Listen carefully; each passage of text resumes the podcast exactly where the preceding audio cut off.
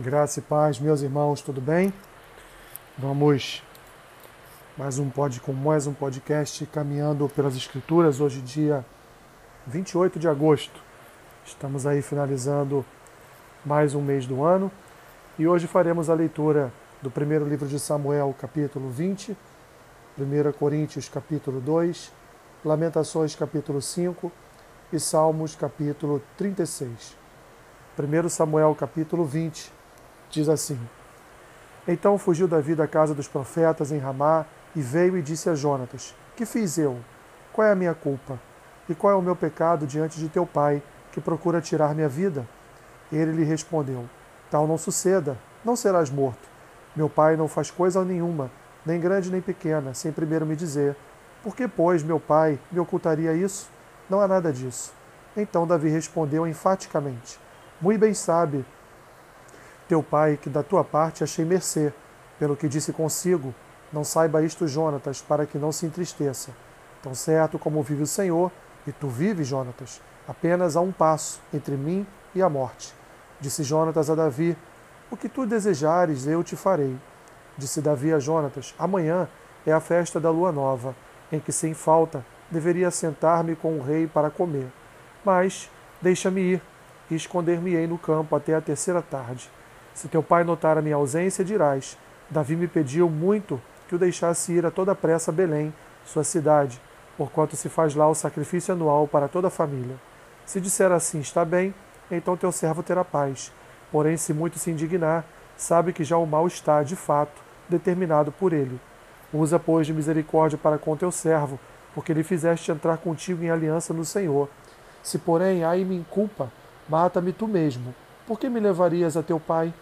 Então disse Jonatas: Longe de ti tal coisa. Porém, se de alguma sorte soubesse que já este mal estava de fato determinado por meu pai, para que viesse sobre ti, não te declararia eu? Perguntou Davi a Jonatas: Quem tal me fará saber se por acaso teu pai te responder asperamente? Então disse Jonatas a Davi: Vem e saiamos ao campo. E saíram. E disse Jonatas a Davi: O Senhor, Deus de Israel, seja testemunha Amanhã ou depois de amanhã, a estas horas sondarei meu pai. Se algo houver favorável a Davi, eu te mandarei dizer. Mas se meu pai quiser fazer-te mal, faça com Jonatas o Senhor o que a este aprover. Se não te fizer saber eu, e não te deixar ir embora, para que sigas em paz, e seja o Senhor contigo, como tem sido com meu pai. Se eu, então, ainda viver, porventura não usarás para comigo da bondade do Senhor para que não morra? Nem tampouco cortarás jamais da minha casa tua bondade, nem ainda quando o Senhor desarraigar da terra todos os inimigos de Davi. Assim fez Jonatas aliança com Davi, com a casa de Davi, dizendo: Vingue o Senhor os inimigos de Davi. Jonatas fez jurar a Davi de novo pelo amor que este lhe tinha, porque Jonatas o amava com todo o amor da sua alma. Disse-lhe Jonatas: Amanhã é a festa da lua nova. Perguntar-se-á por ti, porque o teu lugar estará vazio. Ao terceiro dia descerás apressadamente e irás para o lugar em que te escondeste no dia do ajuste, e fica junto à pedra de Ezel. Atirarei três flechas para aquele lado, como quem atira ao alvo. Eis que mandarei o moço e lhe direi: Vai, procura as flechas. Se eu disser ao moço: Olha que as flechas estão para cá de ti, traze-as. Então vem Davi, porque tão certo como vive o Senhor, terás paz e nada há que temer. Porém, se disser ao moço: Olha que as flechas estão para lá de ti, vai-te embora, porque o Senhor te manda ir. Quanto aquilo que eu e tu falamos, eis que o Senhor está entre mim e ti para sempre. Escondeu-se, pois, Davi no campo, e sendo a festa de lua nova, pôs-se o rei à mesa para comer. Assentou-se o rei na sua cadeira, junto ao costume, no lugar junto à parede, Jonatas defronte dele e Abner ao lado de Saul, mas o lugar de Davi estava desocupado. Porém, naquele dia não disse Saul nada, pois pensava: aconteceu-lhe alguma coisa, pelo qual não está limpo, talvez esteja contaminado. Sucedeu também ao outro dia, o segundo da festa da lua nova, que o lugar de Davi continuava desocupado. Disse, pois, Saul a Jonatas, seu filho, por que não veio a comer o filho de Jessé, nem ontem, nem hoje? Respondeu Jonatas a Saul. Davi me pediu encarecidamente que o deixasse ir a Belém. Ele me disse: Peço-te que me deixes ir, porque a nossa família tem um sacrifício na cidade, e um dos meus irmãos insiste comigo para que eu vá. Se, pois, agora achei mercê aos teus olhos, peço-te que me deixes partir, para que veja meus irmãos.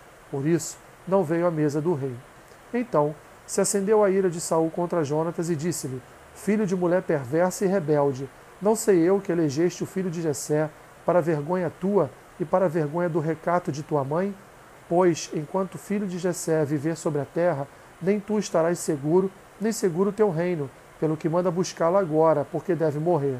Então respondeu Jonatas a Saul, seu pai, e lhe disse: Por que há de ele morrer? Que fez ele? Então Saul atirou-lhe com a lança para o ferir. Com isso entendeu Jonatas que de fato seu pai já determinara matar Davi. Pelo que Jonatas, todo encolerizado, se levantou da mesa e neste mesmo dia da festa da lua nova não comeu pão, pois ficara muito sentido por causa de Davi, a quem seu pai havia ultrajado.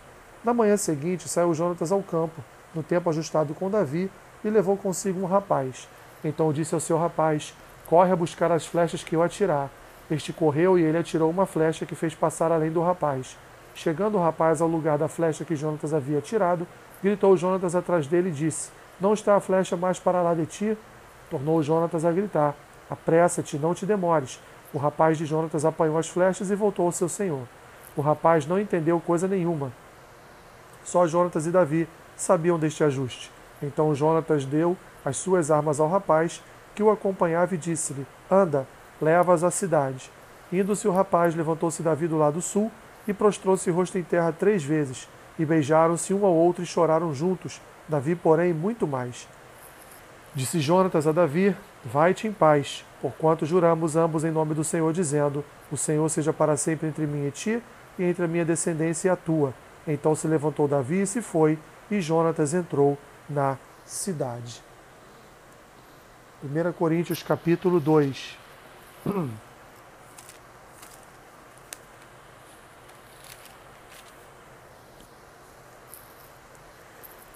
Eu, irmãos, quando fui ter convosco, anunciando-vos o testemunho de Deus, não o fiz com ostentação de linguagem ou de sabedoria, porque decidi nada saber entre vós, senão a Jesus Cristo e este crucificado. E foi em fraqueza, temor e grande tremor que eu estive entre vós. A minha palavra e a minha pregação não consistiram em linguagem persuasiva de sabedoria, mas em demonstração do Espírito e de poder, para que a vossa fé não se apoiasse em sabedoria humana, e sim no poder de Deus. Entretanto, expomos sabedoria entre os experimentados, não porém a sabedoria deste século, nem a dos poderosos desta época, que se reduzem a nada. Mas falamos a sabedoria de Deus em mistério, outrora oculta, a qual Deus pré-ordenou desde a eternidade para a nossa glória. Sabedoria essa que nenhum dos poderosos deste século conheceu, porque se a tivessem conhecido, jamais teriam crucificado o Senhor da glória.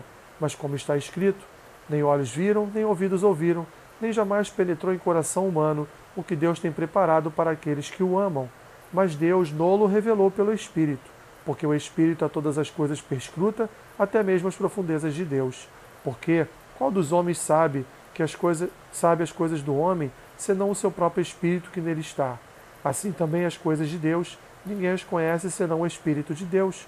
Ora, nós não temos recebido o Espírito do mundo, e sim o Espírito que vem de Deus, para que conheçamos o que por Deus nos foi dado gratuitamente.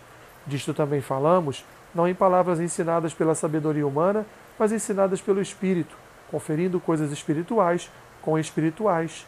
Ora, o homem natural não aceita as coisas do Espírito de Deus, porque eles são loucura, e não pode entendê-las, porque elas se discernem espiritualmente. Porém, o homem espiritual julga todas as coisas, mas ele mesmo não é julgado por ninguém.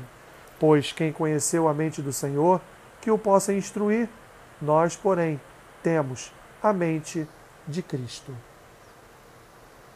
Lamentações, capítulo 5.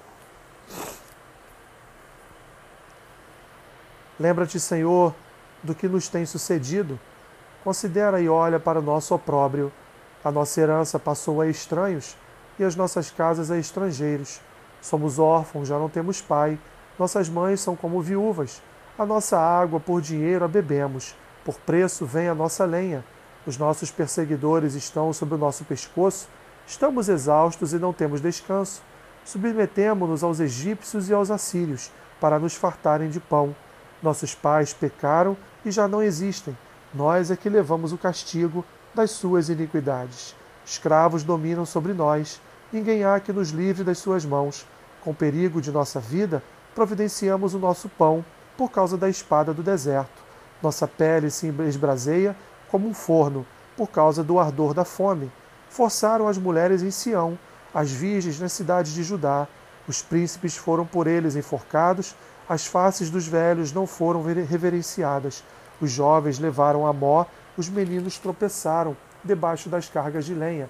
Os anciãos já não se assentam na porta, os jovens já não cantam. Cessou o júbilo de nosso coração. Converteu-se em lamentações a nossa dança. Caiu a coroa da nossa cabeça. Ai de nós, porque pecamos. Por isso, caiu doente o nosso coração. Por isso, se escureceram os nossos olhos. Pelo monte Sião, que está assolado, andam as raposas. Tu, Senhor, reinas eternamente. O teu trono subsiste de geração em geração. Por que te esquecerias de nós para sempre? Por que nos desampararias por tanto tempo? Converte-nos a ti, Senhor, e seremos convertidos. Renova os nossos dias como dantes. Por que nos rejeitarias totalmente?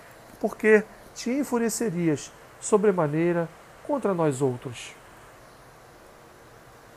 Salmo 36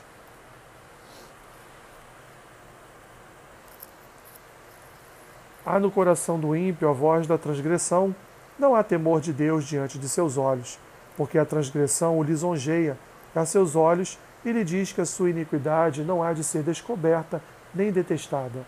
As palavras de sua boca são malícia e dolo, abjurou o discernimento e a prática do bem. no seu leito maquina perversidade, detém-se em caminho que não é bom, não, não se despega do mal.